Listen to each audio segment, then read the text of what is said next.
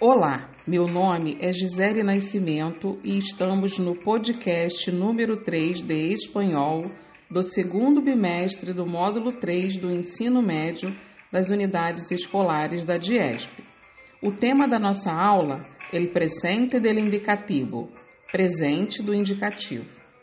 Nessa aula vamos falar sobre conversar no presente do indicativo durante uma entrevista.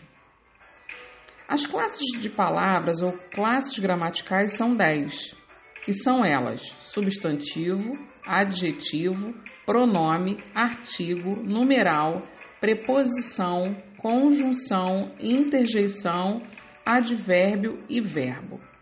Um verbo é uma palavra que indica acontecimentos representados no tempo, como uma ação, um estado, processo ou fenômeno. Os verbos flexionam-se em número, pessoa, modo, tempo, aspecto e voz. As orações e períodos desenvolvem-se em torno de um verbo. E os verbos são classificados em regulares e irregulares. O número pode ser singular ou plural utilizamos os pronomes pessoais que são yo, primeira pessoa do singular, tu, segunda pessoa do singular, ele, ele e os te, terceira pessoa do singular, nós outros ou nós outras, primeira pessoa do plural, vós outros e vós outras, segunda pessoa do plural, eles, eles e os tedes, terceira pessoa do plural. O modo. Os modos verbais em espanhol são divididos em modo indicativo, modo subjuntivo e modo imperativo. Temos ainda as formas nominais dos verbos, que são o infinitivo, particípio e gerúndio.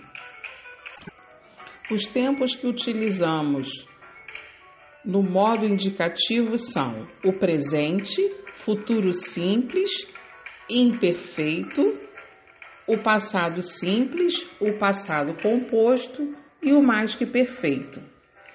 No subjuntivo, utilizamos o imperfeito e o presente, e no imperativo, afirmativo e negativo.